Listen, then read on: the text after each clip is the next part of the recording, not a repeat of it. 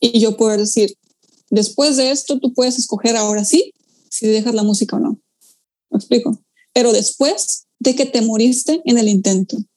No, no antes, no antes porque antes es fácil, antes todos tiran la toalla, antes dicen, no, pues ya estoy a punto de llegar, pero como que no me está gustando y lo dejas. No puedes decir si valió la pena o no valió la pena hasta que lo hayas terminado, hasta que hayas pasado al otro lado, entonces tienes derecho de decir si quiero o no quiero.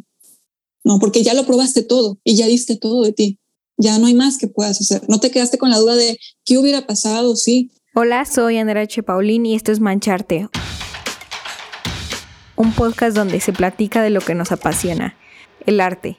Desde ilustradores, fotógrafos, pintores, escritores y más nos contarán sus tips, caminos y visiones que han desafiado para seguir salpicando a más gente con su arte y así inspirarte a que tú comiences a mancharte con todas tus locuras.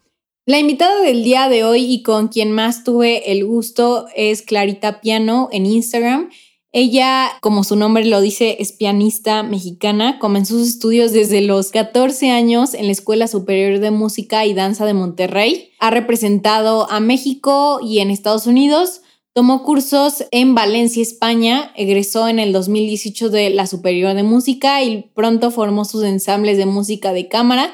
Actualmente es maestra de piano, músico de cámara, creadora de contenido. Amo, por cierto, sus reels y sus videos. Forma parte de su nuevo grupo Espejos Rotos en Monterrey. También estudió, por otra parte, administración de empresas y recientemente se graduará de su maestría en e-commerce. Entonces, como pueden verlo, ella tiene ambas partes, tanto la parte muy artística como la de razonamiento. Este episodio tocamos temas súper interesantes, eh, desde toda la pasión musical y los retos que conllevan en ello, los retos que conllevan en seguir tu pasión y ser persistente porque va a haber veces en las que puede ser que tu pasión no y la relación que tengas con esa pasión no sea la más adecuada, es encontrar el balance que a ti te funcione.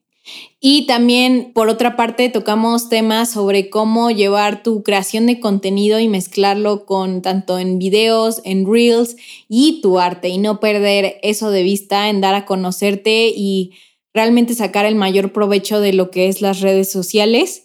Y también por si quieren como datos más interesantes, hablamos de lo que es el IQ musical, de los cuales me quedé atónita, yo no sabía que existía esto. Entonces, quédate a escuchar este episodio, siéntate y ponte cómodo porque sin duda te va a encantar. Hola Clarita, bienvenida a Mancharte, ¿cómo estás? Es un gusto tenerte el día de hoy con nosotros. Muchas gracias por invitarme, yo estoy muy bien aquí, pues tratando de salir adelante con todo lo que está pasando de pandemia y cosas, que afortunadamente ha habido trabajo y ha habido sus buenas y malas, malas eh, días, pero vamos bastante bien. Ahí yo voy tranquilita. ¿Y tú cómo te ha ido? ¿Cómo vas? Muy bien, muy bien. Muchísimas gracias. La verdad estoy muy contenta de poder platicar el día de hoy contigo. Así como ya te dije, soy súper fan de, de, lo que haces, así que más para dar una introducción, el que nos esté escuchando nos puede decir un poco más de quién eres y a qué te dedicas. Ok, pues yo soy más conocida como Clarita Piano en Instagram, en redes sociales, que Instagram fue prácticamente la red social donde empecé todo esto en marzo de este año, que estamos en el 2021. Yo soy egresada de la Superior de Música de Monterrey, toco piano, como mi profesión es esta. Estudié también Administración de Empresas y llevo una maestría de Marketing Digital y E-Commerce, pero eso ya es algo aparte de la música que hago. Así como... todo! es muy chistoso porque en realidad la Administración de Empresas y todo esto fue más como una petición de mi mamá, ¿no? Como que trata de ser otra cosa, porque bueno, todos sabemos que los papás se preocupan yo sé que ella no lo hizo de mala intención, ella lo único que quería es como abrirme oportunidades y sí que me las dio en verdad, porque mm, la música es curiosa, pero tengo mucho más trabajo de músico que de otra cosa. O sea, lo otro lo tengo como un backup por, cierta situación, no sabemos, ¿no? Por ejemplo, esto de la, de la pandemia, no sé pero bueno, me dedico a esto y a crear contenido. Prácticamente yo no sé en qué momento de mi vida pasé de ser maestra de piano a dar conciertos de música de cámara a de repente estar dedicada gran parte del día a crear contenido y a estar grabando covers de, de, música, de películas, de animes, de series. en, en internet, ¿verdad? Entonces, pues, that's pretty much qué es lo que estoy haciendo en este momento. wow, wow. Y antes de, de, saber más, o sea, qué haces como el día de hoy con todo lo que me estás diciendo de creador de contenido y de piano, eh, ¿cómo empezó este lado artístico? ¿Siempre fue la música o fue otro instrumento, inclusive otra cosa? Ajá, pues veamos, esto, está chistoso porque la gente que se mete a mi Instagram, si se mete a la parte de de historia de la cuenta, mi cuenta originalmente era una cuenta de, de, memes. O sea, yo quería hacer una cuenta de memes porque estábamos en pandemia y yo estaba pues en verdad como que digo, bueno, es que quiero hacer algo. No, entonces, y luego me di cuenta que los memes de plano no eran lo mío porque si tienes que estar sacando contenido normalmente de otras personas. O sea, no es algo tuyo 100%. Tienes que ser súper creativo para que los memes tú los hagas todos los días y como tres al día. Entonces dije, no es lo mío. Y luego pensé, bueno, obvio toco piano, ya hay muchas cuentas que tocaban piano, ¿no? O sea, siempre he tenido como la inquietud de hacerlo, pero yo decía, no, pero otros ya lo hacen, ¿para qué lo voy a hacer yo? Además, no soy la gran pianista en México, o sea, es como, qué sé yo, yo me acuerdo que alguien me dijo, bueno, porque alguien tenga, venda hamburguesas, no significa que tú tampoco vas a abrir tu restaurante de hamburguesas, ¿no? Entonces, ahí fue cuando pensé y dije, bueno, vamos a darle, porque la verdad es que con todo esto de la pandemia, mi ritmo de conciertos bajó muchísimo ya no había auditorios, ya no había espacios para dar conciertos con el dueto que tengo con un amigo mío que toca clarinete. Entonces, pues yo siempre toqué piano, piano siempre ha sido mi instrumento, yo a eso me dedico enteramente, pero se cerraron todos estos espacios y me las vi muy complicadas y me empecé como a frustrar. Porque aunque da miedito tocar en el escenario y todo, y a veces uno huye de estas situaciones, me, me doy cuenta que en la pandemia me di cuenta que era lo que yo más quería era tocar en público, no aunque aunque da miedito, aunque da nervio y todo, se ha sido toda mi carrera así, pues en realidad quiero tocar porque quiero tocar, no porque alguien me lo imponga. So, hacer videos en Instagram, yo empecé en en marzo traté de abrir la página, no, en septiembre año pasado intenté lo de la página de memes y luego ya en marzo quité todo cambié el nombre, el concepto y empecé con, con medio flojera hacer otra cuenta, discúlpame. y con esa misma cuenta empecé con la de piano y tenía otro seudónimo, no, no, no era mi nombre. Entonces, como para hacerlo más anónimo, porque siempre tuve miedo un poquito a mostrar, mostrarme. O sea, como que Internet me da un poquito de miedo, ¿no? O sea, aunque tengo toda mi vida en Internet, este, y es muy popular ahora el ser influencer y que todo el mundo sepa quién eres, a mí como que decía, bueno, sí, pero a mí me da cosa estar ahí, ¿no? Ajá, sí. como en la exposición, ¿no? Sí, claro. Entonces mis primeros videos casi no se me veía la cara, tocaba pura música clásica y fue muy interesante porque justamente ayer estaba viendo mis números y mi gol siempre fue como, pues quiero que mi página sea una página no, no muy grande, pero pues algo normalito para que la gente pues vea lo que estoy haciendo, ¿no? Y todo era música clásica al principio, o sea, todo era mi repertorio clásico. Pero el repertorio clásico tiene un límite porque es tan difícil de hacer que no puedes tocar tampoco todas las piezas clásicas, es, complicado y no costea para el contenido que tienes que estar haciendo recurrentemente, ¿no? Porque te tardas mucho en aprenderte una pieza clásica, te grabas un video y bueno, otro mes, déjame me la aprendo y luego subo el siguiente video, ¿no? Entonces, eh, yo por mi lado sigo tocando música clásica, me sigo preparando, pero mientras digo, bueno, siempre quise ser versátil con la música, creo que este es el momento. Mi comunidad empezó en inglés, yo traté de hacerla en inglés, pero luego me di cuenta que en verdad siempre me sentí mucho más cómoda con la comunidad latinoamericana, porque es como estar en casa, así de simple. O sea, conectas más. Yo siento que conecto más con mi gente latina, ¿no? O sea, por el idioma, por las experiencias, por, por la cultura, por muchas cosas, ¿no?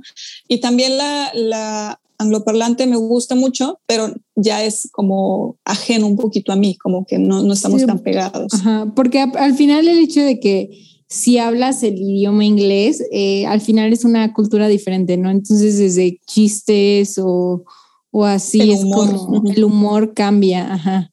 Claro, entonces cuando estoy haciendo los videos de, de, piano, ya de tipo de películas y todo esto, dije, voy a animarme a hacer los reels, que son los videos cortitos, y a mí me da una vergüenza grabarme. en verdad era como que, ay Dios mío, voy a parecer payaso ahí enfrente, no quiero ser un payaso, o sea, tantos años de estudio para hacer videos de risa, pensaba yo, ¿no? Como que mi estigma.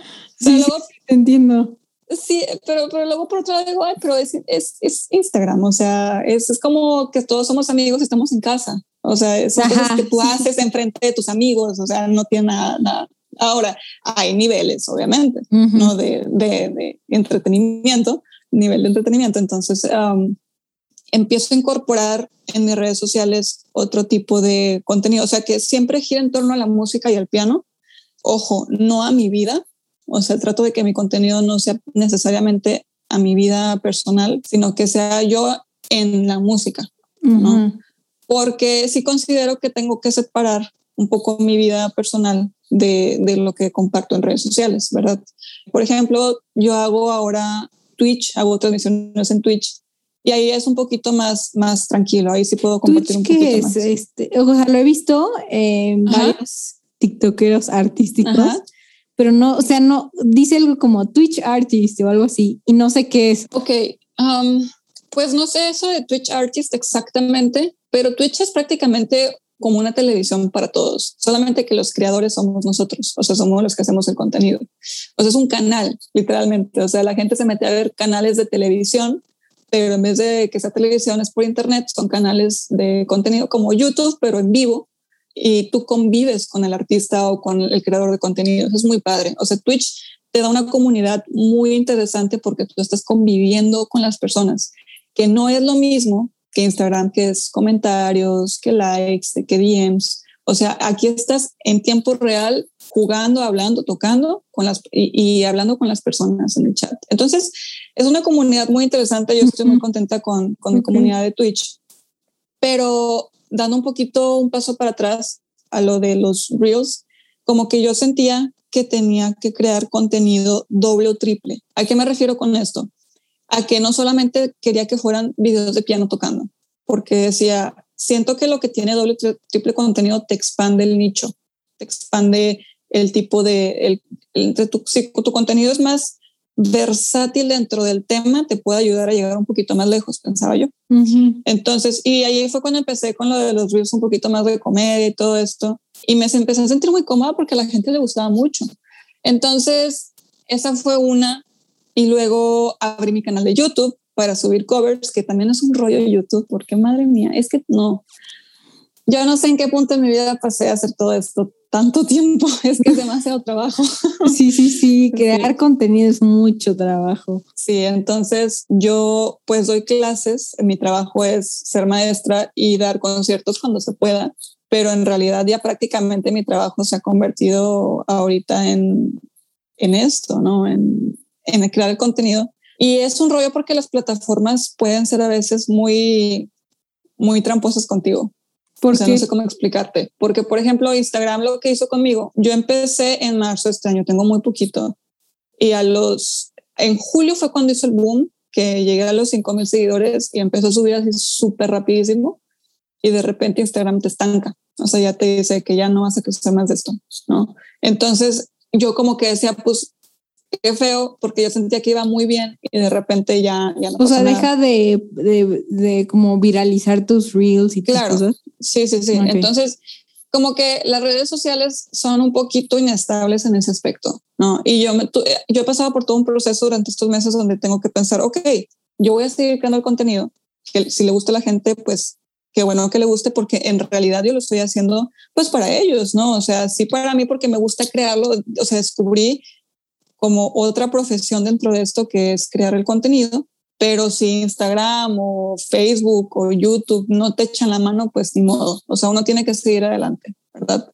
Y he pasado por esos baches y luego otra vez sales de ahí y luego vas bien y luego otra vez estás para abajo, entonces, híjole, tienes que estar como muy mentalizado a que las redes sociales no son fijas, o sea, son muy variables, son muy, muy variables. Entonces, como un trabajo como tal rentable, pues no puede ser, al menos ciertas redes, a menos que, por ejemplo, Spotify, que ahí sí te da un poco más de, atención a las personas que crean eh, la música, o no estoy muy segura cómo sería con los podcasts, ya tú me dirás, pero Por ejemplo, a raíz de todo esto y de que la pandemia pues nos afectó un poco en el trabajo, tuve que abrir mi página de Patreon, ahí es donde doy clases en línea, tengo un servidor en Discord donde la gente entra y yo imparto clases grupales y todo esto.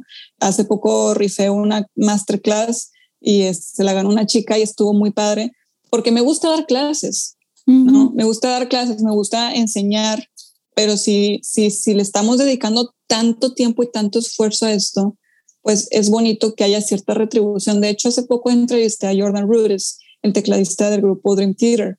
Es un tipazo el, hombre, toca piano impresionante. Y, y, ahorita pues no es muy famoso en las generaciones actuales, pero en el, los 2000, 2015 por ahí era brutal. O sea, ellos llenaban los auditorios en Ciudad de México y, en todo, a todo lugar donde iban. O sea, eran muy famosos. Y me llama la atención porque él dice, yo hacía en vivos para todo gratis. Y está bien, pero por un lado también tenemos que enseñar a las personas que de esto comemos. Entonces él dijo, voy a abrir mi página de Patreon donde voy a hacer todos mis en vivos y quien quiera entrar por una mensualidad muy pequeña para apoyarnos, pues está bien. Y él siendo él, o sea, él no es cualquier personita en Instagram o así, no, o sea, él tiene una trayectoria de años, desde, en el 2000 creo que tenía como 35, 40, o sea, ya estaba grande de edad, ¿no? Ahorita tendrá creo que unos 60, algo así. Entonces uh, dices, ok, pues porque en internet es diferente, o sea, siento que ya cuando das clases en persona es, pues obviamente te tienen que pagar la clase, me explico. Pero ya cuando es en internet dices, pues cómo lo haces, o sea, cómo, cómo haces todo esto, ¿no? Y porque sí hay que educar a, a que el arte tiene que apoyar al artista. O sea, no puede ser, no vivimos de aplausos. O sea, sí es una satisfacción personal muy grande por amor al arte, claro que sí, pero también sí necesitas un poquito, pues es tiempo y esfuerzo. Justo. Es tiempo, sí. es tiempo y esfuerzo. Sí, no, creo que es sí es algo que se debe de educar, pero desde, o sea, desde pequeño, ¿sabes? O sea, creo que incluso a veces nosotros los artistas, el hecho, estamos tan educados por esa misma sociedad que justo es como amor al arte y, y a veces no ponemos el, oye, si quiero vivir de esto, tengo que tengo que ver una manera de hacer el ingreso, ¿no? Y, y, me enseñaron siempre a hacerlo como del amor al arte, porque del arte no se vive, ¿por qué? ¿Por qué? Porque entonces viene como todo desde atrás y de verdad yo también creo que es necesario empezar a, a educar a la gente. Sí, definitivamente. Y entrevistaste a, a él por, para ver cómo tú le hacías o tienes como otro proyecto o en realidad fue muy raro. Eh, yo siempre fui fan de Dream Theater y cuando Jordan Rudess me sigue por Instagram, yo me emociono un chorro. No como, ¿qué, ¿qué pasó aquí? Y yo le mando un DM de que, ay, gracias por seguirme, soy súper fan de tu música y quién sabe qué. Y, me, y bien buena gente, bien buena gente de que no, a mí me gusta mucho cómo tocas, quién sabe qué. Bueno, pasa el tiempo y ahora tengo un grupo que empezó justamente después de, de, de mi cuenta de Instagram de Clarita Piano, que se llama Espejos Rotos que son de aquí de Monterrey también los muchachos. Entonces yo empiezo el proyecto con ellos porque digo, quiero tocar, quiero, necesito tocar. O sea, me gusta mucho la música clásica y en realidad esto es lo más interesante, Andrea. De todo lo que yo hago, todo me gusta hacerlo, pero lo que me da a mí una satisfacción real como artista es tocar música clásica con mi amigo. O sea, porque es lo más difícil de hacer. O sea, lo más difícil para mí es tocar música clásica eh, o, música de cámara o música solista, lo que sea, porque es, es challenging, ¿sabes? Es como que un challenge, o sea, eso es lo difícil, eso es lo que me gusta, aunque es lo que más me hace sufrir porque me estreso, ¿no? Estoy así como, pero eso es lo que me hace sentir, ok, soy buena pianista, me explico. Eso es lo que me hace sentir como que soy buena pianista. Entonces empiezo con espejos rotos y Jordan me pregunta cómo va lo de tu grupo. Y yo así como que, ay, Jordan sabe que tengo un grupo. Qué bien. Eh, no, pues íbamos a tener un debut en septiembre, se canceló porque pues empezó el, foco rojo de que ah. semáforo rojo, se canceló. Me enfermo yo también de, de, COVID, mis compañeros también, entonces se cancela la, la siguiente reprogramación del concierto.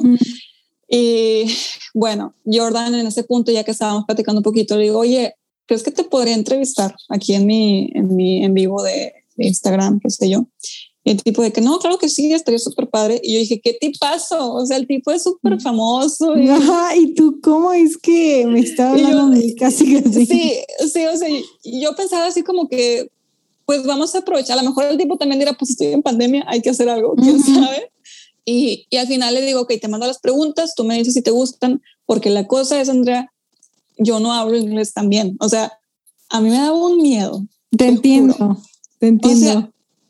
Porque una cosa es, una cosa es hablar con la persona privado, ¿no? En inglés. Otra cosa es ya en vivo, que todos te están escuchando y así como que, madre mía, tenía un miedo Sí. O sea, no, estaba estaba súper nerviosa. Te entiendo. Aparte, o sea, yo, o sea, sí entiendo inglés, me encanta escuchar, por ejemplo, podcast en inglés o así, pero a la hora de hablarlo me pongo muy nerviosa cuando alguien me está escuchando, entonces se me pone la mente en blanco y siento que ya, o sea, ya no sé nada de inglés o incluso como mi entonación de voz es como muy marcada. Entonces, a la hora de hablar en inglés, Suena como Sofía Vergara. Está padrísimo el acento. ¿Qué te pasa? Se escucha genial. Este, sí, pues, es que es eso. Como que ¿y, dónde quedó todo mi super inglés? Cuando estoy bañando y exacto, Exacto, Sí, porque sí. Eh, y yo estaba tan asustada porque, Andrea, es bien chistoso porque yo soy súper nerviosa. O sea, y esto yo siempre lo digo y no lo oculto porque es algo de mi temperamento y siento que en los artistas, sobre todo los artistas de escenario, como que ocultan mucho ese pánico, como que dicen, no, no, yo, yo soy artista, yo puedo, y quién sabe qué dices, pues sí, pero si la sufres, o sea, hay gente que se la sufre y no dice nada. Entonces, uh, hace poco, un amigo estaba por, por graduarse de la escuela de música y, tu examen final, pues un recital con toda la gente y los sinodales. Y yo digo, maldita sé que exámenes tan complicados. ok, y yo pues me gradué hace más de dos años, ya más de dos años, sí. En el 2018 me gradué. Sí. Y yo me acuerdo que mi examen final fue, me fue bien, pero sí estaba muy nerviosa. Y yo veo a mi amigo y me dice que, oye, Clara, ¿cómo le hago para controlar los nervios? Y yo, ¿cómo que cómo? Ya llevas, ya es tu octavo año de carrera, o sea, has tocado cantidad de veces y me preguntas como en tu último examen de carrera, ¿cómo controlar los nervios? Le digo, eso es, ahí ya me senté con él, platicamos un poquito, le, le, dije cómo, le dije, pero yo te entiendo, tocar ahí arriba es siempre como la primera vez, ¿sabes? Hay gente que tiene el temperamento para hacerlo y, eh, y yo sí te puedo decir que hay gente que nace para el escenario. O sea, hay gente que sí nace, que le gusta estar ahí y lo disfruta más de lo que lo puede sufrir. Hay, hay artistas, por otro lado, que sufren más ahí arriba que lo disfrutan, de lo que lo pueden disfrutar, ¿no? Entonces, por ejemplo, yo toqué con ¿Cuál eres? Yo soy súper nerviosa. O, sea, eres del segundo tipo. es que sí, porque por ejemplo, cuando yo toqué con la orquesta, eh, me fue muy bien. Hice un buen, hice, hice un buen papel, pero digo, no sé si lo volvería a hacer otra vez, me explico, porque me costó tanto, o sea, me costó tanto, y no es porque no toque mal o bien, no tiene que ver con cómo tocas, sino tiene que ver con, con tu persona. O sea, hay, hay, gente que es más paranoica que otra, hay gente que es más como, y hay otras que es como que, como que sufre, ¿no? Eh, y, y, yo siento que está bien, porque la cosa es, Andrés, que en las escuelas de música se educa que todos tienen que ser concertistas solistas. Todos tienen que ser el gran solista, ¿no? Y es una mentira, porque en realidad no todos están hechos para ser solistas. Y hay otros que están hechos, en cambio, para ser maestros, que son grandes pedagogos, para ser compositores, para ser realistas, para ser directores de orquesta, para ser músicos de sesión, para ser este, acompañantes, para ser en música de cámara. O sea, hay tantas ramas dentro del arte, dentro de la música clásica, que solamente se trabaja en una. Y el, y el alumno muchas veces crece frustrado porque dices que esto es demasiado, esto es como, no es lo mío, ¿no? Entonces, uh, yo sí considero que hay personas que nacen con una madera o con un temperamento especial para ser concertistas solistas, ¿verdad? Sí. E, entonces, por ejemplo, Argentina Durán, ella tiene un, un temple increíble para tocar en público. Ella es como, e, e, es su naturaleza de ella, así, así es ella, y le queda perfecto, ¿no? Entonces, creo que Dani, Dani también tiene como que esta este temperamento de tocar en público. Pero en cambio conozco también otros pianistas de un nivel brutal, así que tocan impresionante, que es como que prefiero más para mí. o prefiero más en ensamble, o prefiero más esto, ¿no? Y yo creo que es válido. Yo no creo que porque uno sea más vistoso que el otro, valga más. ¿Me explico? Sí. Entonces, eh, ¿qué es lo que se enseña? Y muchas veces los alumnos terminan por desistir de la escuela de música porque dicen, es que yo no tengo madera para pianista solista. Fue parte de lo que me pasó a mí porque yo decía, es que no puedo, no puedo, me equivoqué de carrera, o sea, ¿cómo voy a hacer esto toda la vida? Y ya cuando me gradué me di cuenta que no, que en verdad se pueden hacer muchas cosas, ¿no? Yo tengo mi dúo, este, a veces toco con otras personas y disfruto mucho el trabajo, aunque es un, un trabajo también difícil y todo, lo disfruto más. Y yo creo que se tiene que respetar igual. Y en esa cultura dentro del mundo del arte, porque también hay veces que podemos ser muy tóxicos, la comparación y la competencia y todo esto sí, sí afecta bastante, ¿no?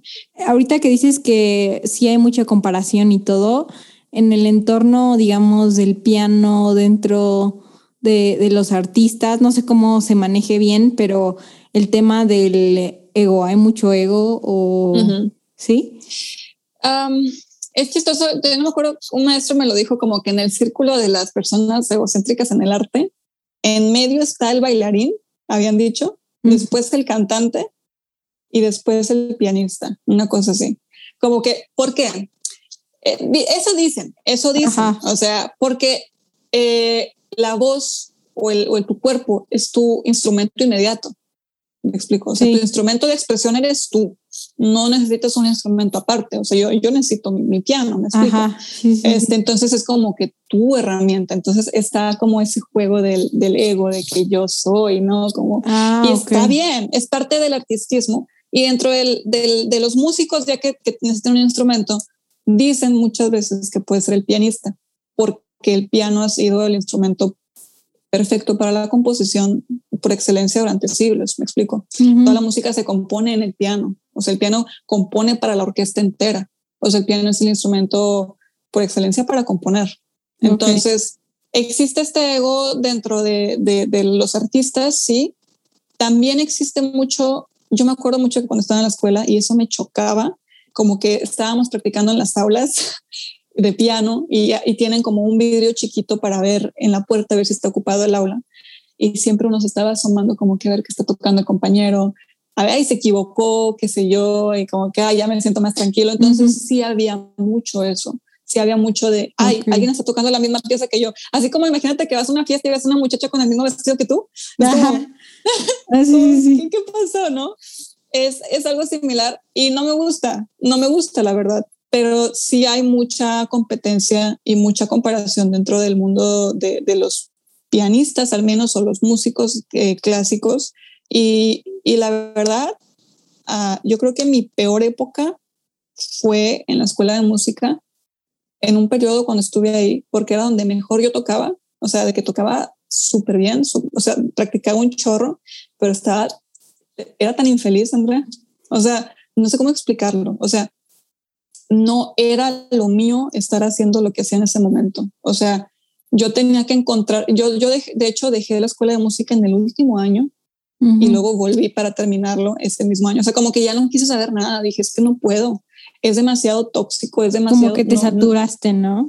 Sí, o sea, no comía, no dormía, estaba tan flaquita, tan como estresada eh, y tocaba muy bien, pero tocaba muy bien. Y, y yo digo, en este punto de mi vida, querría tocar tan perfecto como en ese periodo, pero ser igual de infeliz? ¿O qué quieres? Porque todo depende de lo que uno quiera. Sí, no, y del balance, de lo que a ti te funciona, ¿no? Claro, entonces mi balance fue, ok, quiero tocar, pero no me quiero morir en el intento. No quiero dejar de ser feliz en el intento, me explico.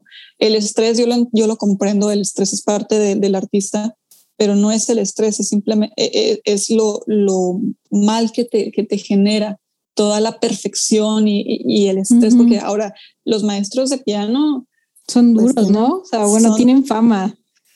Y lo son, y lo son. O sea, en verdad me da risa porque yo cuando doy clase tiendo a ser estricta, pero también tiendo a ser muy cariñosa con mis alumnos, ¿no? O sea, como que a ver, mi amor, que estoy que el otro, porque mi maestra sí nos trataba. Mi maestra era una mujer muy dura, muy dura, pero a la vez muy cariñosa, porque tenía que haber como este balance de, pues sí te voy a hacer pedazos, pero también tienes que salir adelante, ¿me explico? sí, sí, sí, sí. No te puedo decir que todo está mal, ¿verdad? Pero tampoco te puedo decir que todo está bien, porque si no, no trabajas. Y, y, es chistoso, porque ahora que estoy dando más clases que antes, eh, comprendo mucho a mi maestra, hace poco la vi, y le ves que hay momentos donde el alumno quiere llorar, o sea, o el alumno llora. Y yo le digo, ¿de tanto estrés? Sí, y yo le digo, pero ¿por qué lloras? O sea, no te estoy diciendo ni que no tienes talento, ni que eres un inútil. A, mí esas cosas me las decían algunos maestros, ¿no? De que tú no sirves para esto, tú nunca te vas a graduar, ¿quién te crees tú, que esto y que el otro? Y, y cosas que te destruyen. Y a mis alumnos yo nunca les digo esas cosas, sino como que los trato de, alentar y de repente lloran y, y, yo, y yo digo, pero ¿por qué lloras? No practicaste bien. Eso es todo. Practica bien y la siguiente te va mejor. O sea, no hay, no hay magia, me explico. O sea, y, y, los alumnos comienzan a, entender la cuestión de disciplina.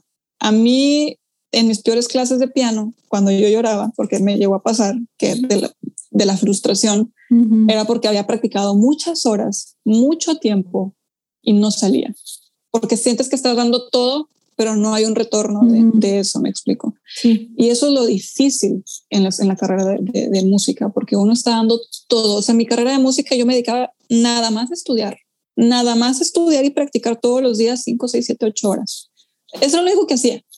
Y para que no te salga bien, dices, ¿qué estoy haciendo aquí? ¿Verdad? eso, es lo, eso es lo frustrante. No, sé cómo, se, cómo fue contigo, cómo fue que aprendiste. Platícame, yo sí quiero saber de tu proceso. Pues, o sea, yo siempre he sido como mucho de crear con las manos, ¿no? Entonces, al principio fue mucho la pintura.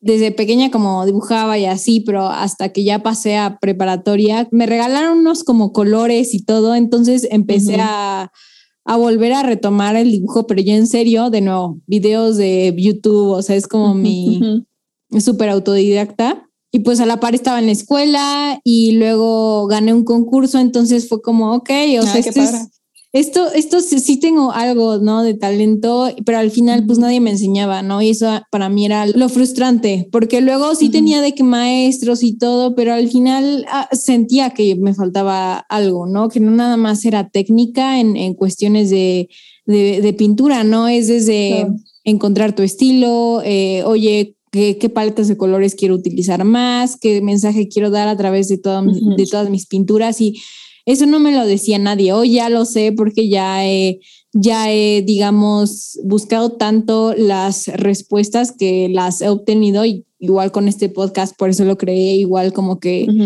es una base, ¿no? De aprender de los maestros y de las personas que ya están en ese camino. Y en la universidad yo no estudié nada de arte, yo estoy estudiando actualmente ingeniería industrial. Entonces igual ha sido para mí un camino de, de, ser, digamos, tu propio jefe, ¿no? Entonces como, como si quieres, realmente amas lo que haces eh, y es tu pasión, pero a la vez es igual, como tú, encontrar el balance de qué te funciona y qué no funciona y a veces sí ser estricto y a veces no, porque yo suelo ser muy estricta conmigo misma, ¿no? Por personalidad de nuevo, así como dices que hay rasgos de personalidad que se ligan con todo tu arte y... o sea, yo soy igual, tendía a ser muy perfeccionista y muy estricta conmigo, entonces la relación que tenía con la pasión y con lo que me gustaba era, era tóxica, o sea, era de que hasta que me frustraba y todo lo dejaba y luego volvía porque lo amo y así. Es claro. No sé si te ha pasado, pero así ha sido. Y ya hasta que hubo un momento donde, donde igual, o sea, con todo el podcast, la verdad me ha funcionado y, digo, o sea, tengo que, tengo que aprender a fluir más con, con esto. Sí, fíjate que en ese periodo que te platicaba de que me salí de la escuela, cuando me salí me sentí tan relajada como en un momento a, primera instancia, luego me sentí tan mal conmigo misma, como que dije que, pero ¿por qué lo estás dejando nada más? Es un, es un cachito de tu vida lo que vas a estar en la escuela, pensaba. Ya estás por acabar. El día en que demuéstrate que puedes terminar, volví a los tres meses que me quise salir. Bueno, no duró nada porque mis maestros me hicieron una intervención también de que, oye, tienes que terminar, ya estás sanada. Vuelvo, voy a terapia. Eso es algo muy importante. Tuve que tomar terapia para controlar mis nervios, tuve que tomar terapia para, para superar como mis miedos, porque me pasaba que en mis exámenes públicos, donde yo tenía que tocar, me daba urticaria de, del estrés, ¿no? Del estrés, ¿no? Y en realidad nunca tenía que ver con que también no mal tocara. Yo siempre consideré que tenía un nivel medio, medio altito, como que no puedo decir que soy la gran pianista, pero no te puedo decir que soy mala pianista. O sea, sí considero que tengo mis virtudes porque las trabajé mucho. Mi maestra me enseñó cualquier cantidad de conocimiento muy valioso que aprendí y que, eh, y que estoy muy agradecida con ella y con todos mis maestros en general. Pero tuve que tomar terapia porque decía, ok, si quiero terminar, quiero terminar bien. No quiero terminar frustrada, no quiero terminar mi examen ni pasar con seis, ¿no? O sea, quiero pasar mi examen con la calificación más alta posible y yo poder decir, después de esto tú puedes escoger ahora sí si dejas la música o no. ¿Me explico? Pero después de que te moriste en el intento. No, no antes, no antes porque antes es fácil, antes todos tiran la toalla, antes dicen, no, pues ya estoy a punto de llegar, pero como que no me está gustando y lo dejas, ¿no? Y ahí es cuando yo sentí que incluso para dejar algo que has cultivado tanto tiempo si tienes que morir en la línea, porque es algo que aprendí a mi maestra de piano, que es muy importante, es si no te moriste en la línea intentándolo, aunque no te gustaba, no puedes decir si te gustaba o no. No puedes decir si valió la pena o no valió la pena hasta que lo hayas terminado, hasta que hayas pasado al otro lado, entonces tienes derecho de decir si quiero o no quiero. No, porque ya lo probaste todo y ya diste todo de ti ya no hay más que puedas hacer. No te quedaste con la duda de qué hubiera pasado, sí, o, o, o, qué hubiera pasado, ¿no? Entonces, yo no me quería quedar con la duda, yo no me quería quedar eh, con el hubiera. Entonces, termino la carrera, me doy cuenta que bien chistoso porque digo, sí me gusta, pero no así. Entonces, busco trabajo de otra cosa que no tiene nada que ver con música. Pasan dos meses y me vuelvo a la música otra vez. porque me doy cuenta que sí era lo que quería. Sí, es como necesito un respiro.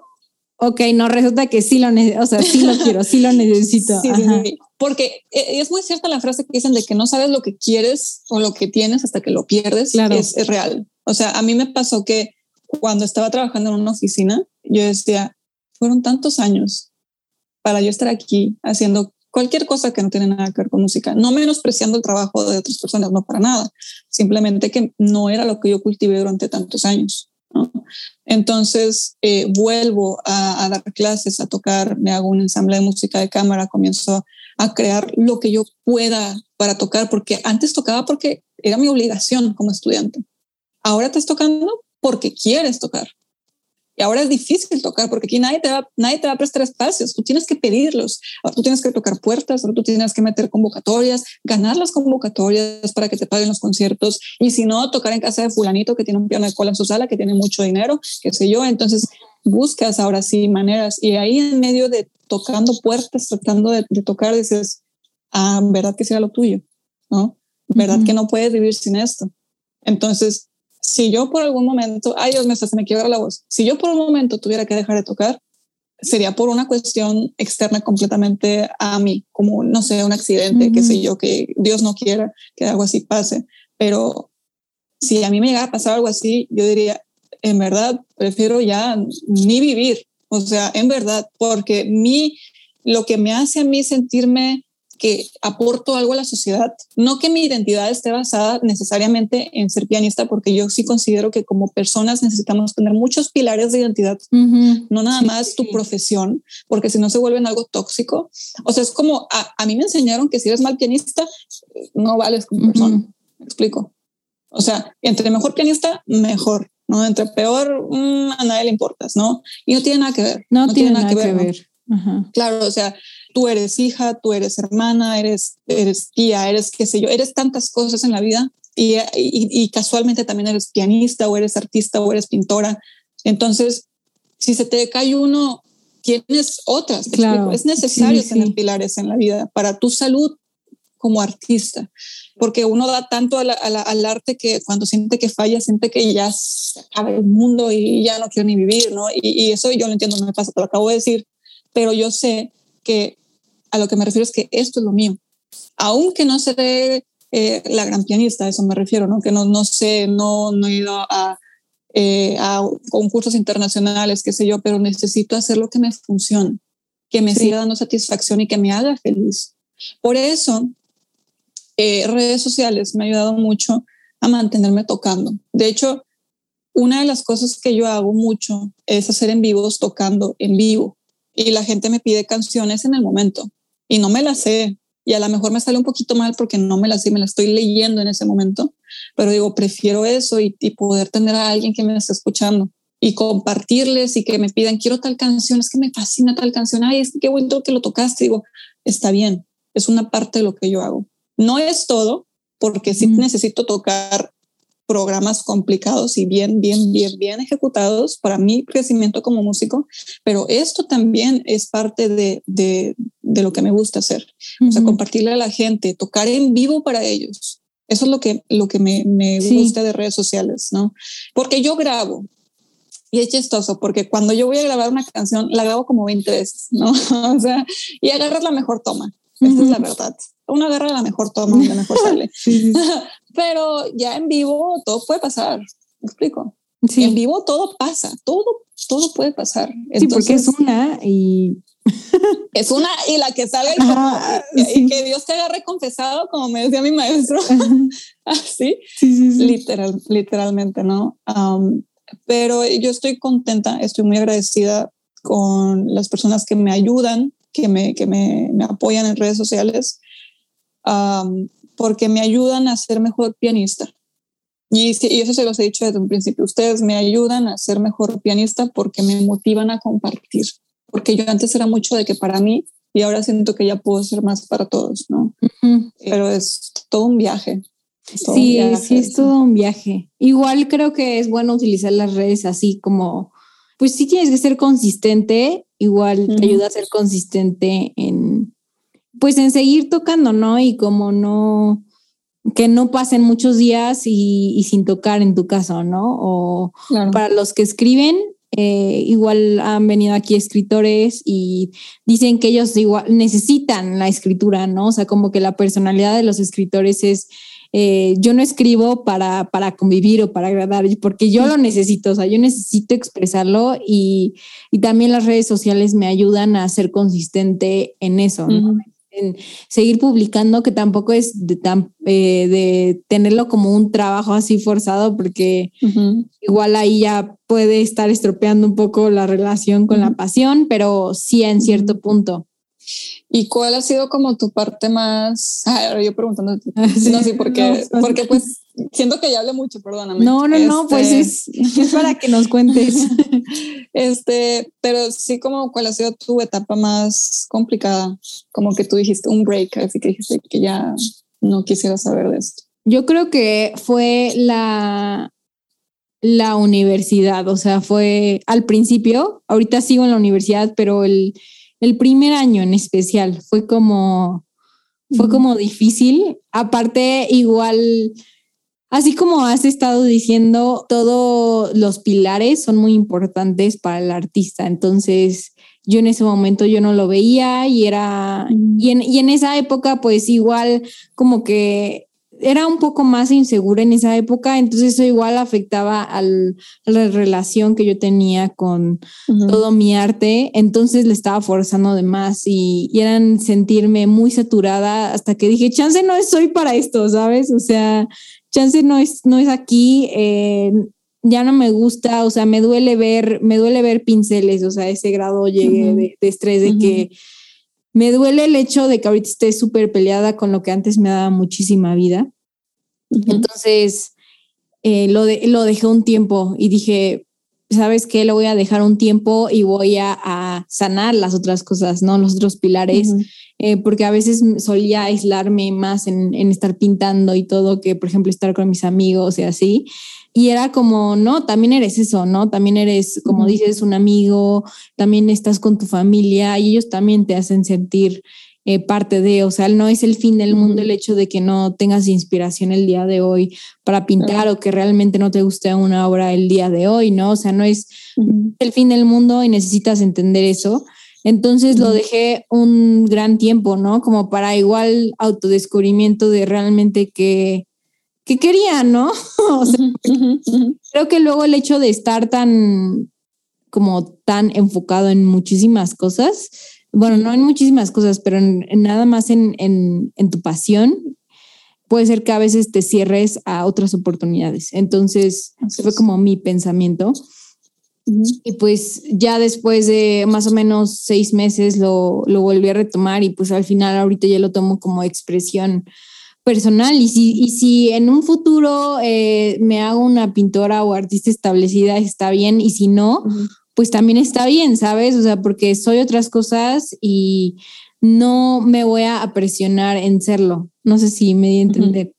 Sí, sí, este, también, como dices, te abres la oportunidad de hacer más cosas, a, no cerrarte con, con, Justo. algo nada más.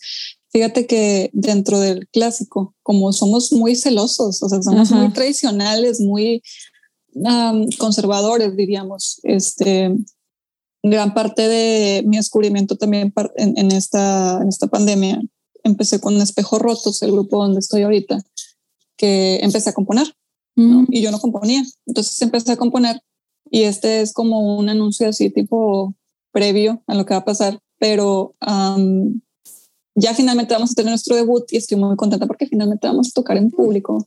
Esa es una. Y la otra es que ya sí estoy trabajando en un álbum este, de música de piano.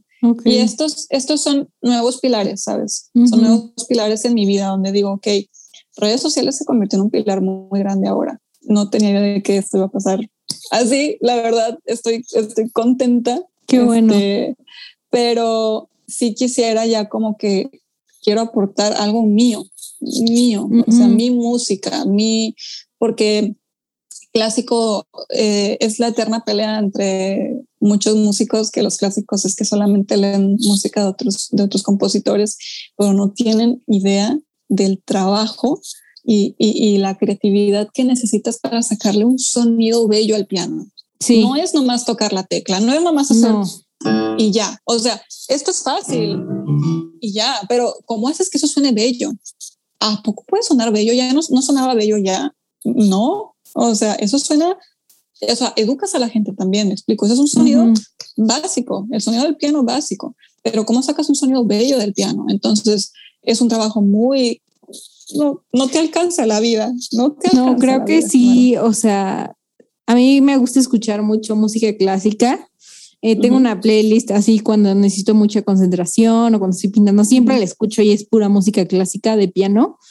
Fuera de broma, son unos genios, o sea, muestran sentimientos que, que se necesitan muchas palabras explicarlo y nada más con pocos minutos lo hacen. No, no sé, o sea, se me hace como increíble todo eso de música clásica. No sé tú cómo lo veas, o sea, sí, es, increíble.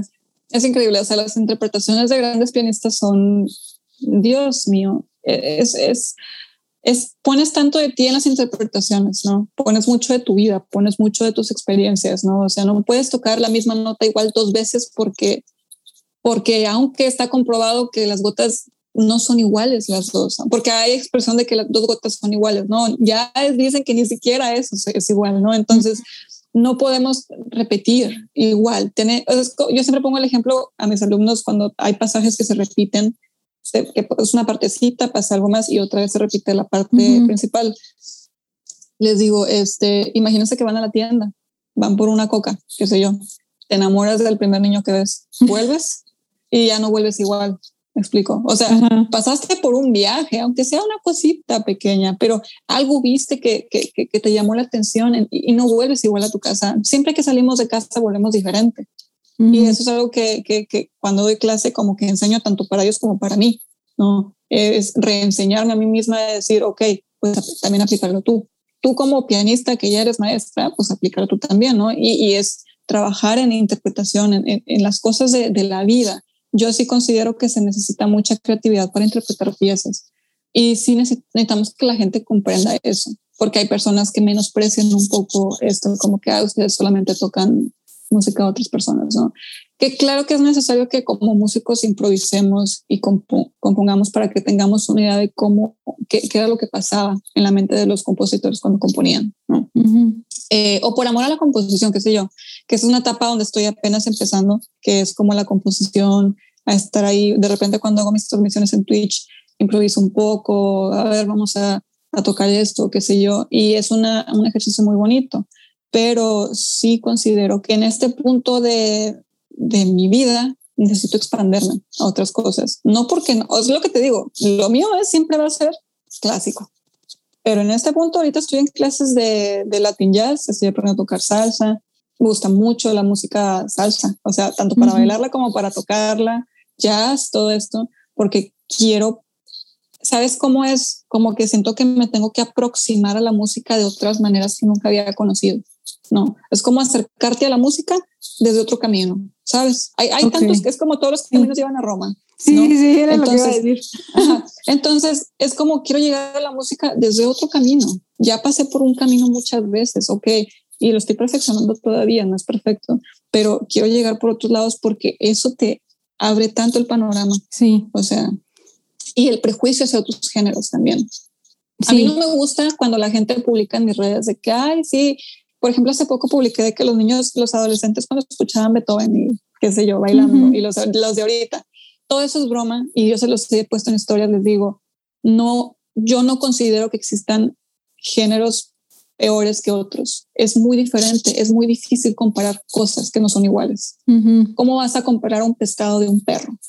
Sí. O sea, y vas a decir, ay, es que el perro es mejor porque se corre y el pescado no porque no corre. O sea, el, el pescado, nada. Ajá. Ajá. pero el perro no puede nadar. Sí, no, o sea, yo entiendo la cuestión de lo, de lo complejo. La música clásica sí es la más compleja, eso sí te lo puedo decir. Y al día de hoy lo equivalente sería como el jazz, ¿no? Pero aún así, eh, clásico siempre sigue siendo lo más magnífico en lo, en lo complejo. Si comparamos por complejidad, lo clásico se lo lleva. Pero si comparamos para bailar, nadie va a bailar Mendelssohn, Ajá, o sea, sí, sí, sí. Bach, Beethoven, ¿verdad? O sea, depende, depende del objetivo. Y yo creo que necesitamos quitarnos eh, ciertos prejuicios a, a, ciertos géneros de música. Todo le podemos aprender bastante, ¿no? Y una de las cosas que aprendí en salsa es que la música africana nos heredó el ritmo de los latinos. O sea, nosotros heredamos el ritmo. Y ha habido maestros rusos que me han dicho que es increíble cómo los alumnos mexicanos tienen tan buen ritmo, cosa que con los europeos no es así.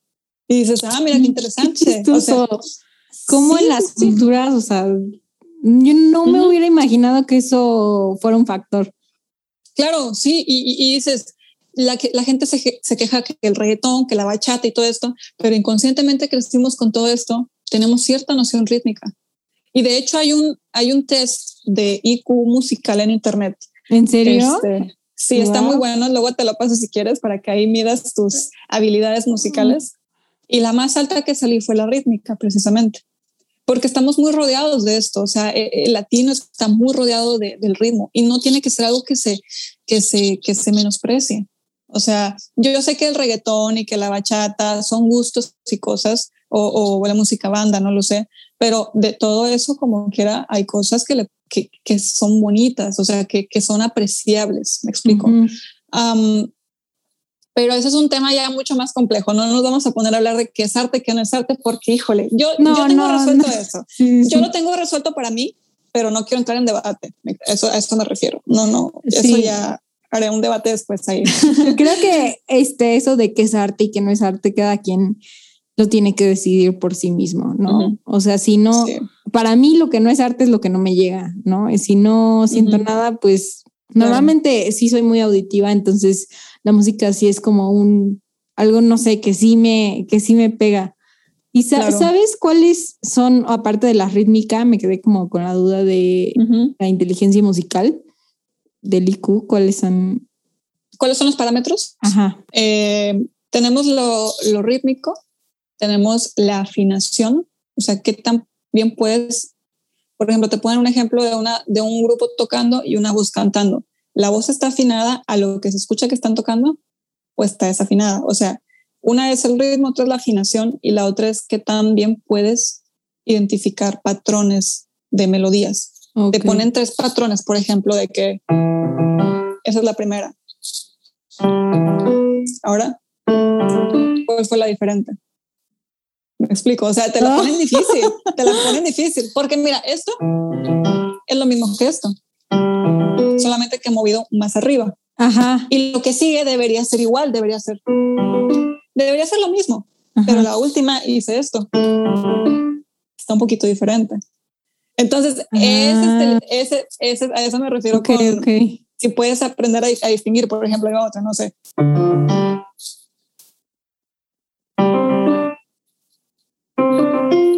Entonces dices, ¿cuál era la diferente? O sea, la primera y la última eran iguales, pero la de medio era diferente y fue más difícil porque no tuviste el ejemplo de las primeras dos para ver si la última era la, la, la, mala o la buena. Entonces, eh, el IQ está muy interesante, el IQ musical es un test en realidad para entrenar tu oído, lo puedes hacer varias veces, este, pero yo me sorprendí porque hice ese test en vivo con mi gente de Twitch mientras hacía el canal y les dije, híjole, si repruebo este examen ya dejo la música, no lo puedo creer. y todos de que, a ver, todos van a ver cómo, cómo Clarita abandona el piano el día de hoy porque no me fue bien a mí tampoco en esta, ¿eh? No creas que me fue Es que está, está difícil, está... Está tricky. Está, tricky. o sea, así es como... Aparte más como tienes como los otros sonidos de, de comparación, te confundes en el... Es como cuando estás degustando, ¿no? Y, y al final se te mezclan como los sabores. Ajá, ajá, es como esa analogía. Ay, pues se nos acaba de terminar el tiempo, pero em, la última pregunta que le hago normalmente a todos los artistas es ¿en qué mundo mágico te gustaría vivir? ¿En qué mundo? Uf, qué buena pregunta. Dios mío, no sé cómo contestar eso. ¿En qué mundo mágico me gustaría? Me gustaría vivir en un pero en general, en cuanto al arte o, en todo, o sea, aplica a todos mundos mágicos, o sea, desde si viste unos programas, series, cómics, en libros, eh, algo que tú te quieras inventar, o sea, todo aplica. Um, pues yo me imagino en un mundo ah, que yo idealizaría, idealizaría sería un mundo donde no exista discriminación, que todas las culturas fueran aceptadas independientemente de, su, de, de sus diferencias, ¿no? Obviamente que, que, haya reciprocidad y unidad dentro de, de la cultura, ya sea artística o de costumbres, este, y que seamos suficientemente empáticos. Yo creo que eso se resumiría todo lo que quiero decir, que fuéramos todos suficientemente empáticos antes de emitir un juicio hacia alguien más, ¿no? independientemente en el arte o en tradición o en cultura o en personalidad o moralidad, lo que sea. Yo creo que ese sería mi mundo ideal, sería vivir en un mundo donde todos fuéramos empáticos. Yo creo que sí. Pero este, pues me encantó estar aquí. En verdad, eh, mucho gusto, Andrea. Estuvo muy padre. No, qué bueno. La verdad, qué bueno. Y ya por último, ¿en dónde la gente te puede encontrar? Ok, eh, yo estoy en Instagram como clarita.piano eh, y prácticamente todas mis redes sociales, Facebook, eh, YouTube, todo es Clarita Piano. Si me buscan, debería de aparecer y si no, pues ahí estoy como Clarita Piano. Pero mi página principal pueden buscarlo en Instagram, clarita.piano. Ahí tengo mi ramificación de redes y hago transmisiones en Twitch casi todos los días en la noche tocando piano o platicando acerca de diversos temas, pero ahí están mis redes sociales. Súper. Muchísimas gracias por estar el día de hoy y tus sabios consejos y tu experiencia.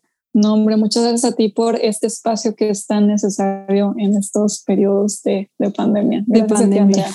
sí, gracias por todo y este, un saludo y nos vemos en la próxima. ¿va? Si te gustó este episodio, por favor, compártelo para que seamos mucho más en esta increíble comunidad. Además, quiero saber tu opinión. Envíame un DM arroba mancharte podcast. Quiero saber qué artista te gustaría para el próximo show. Y sin más, te dejo hasta la próxima.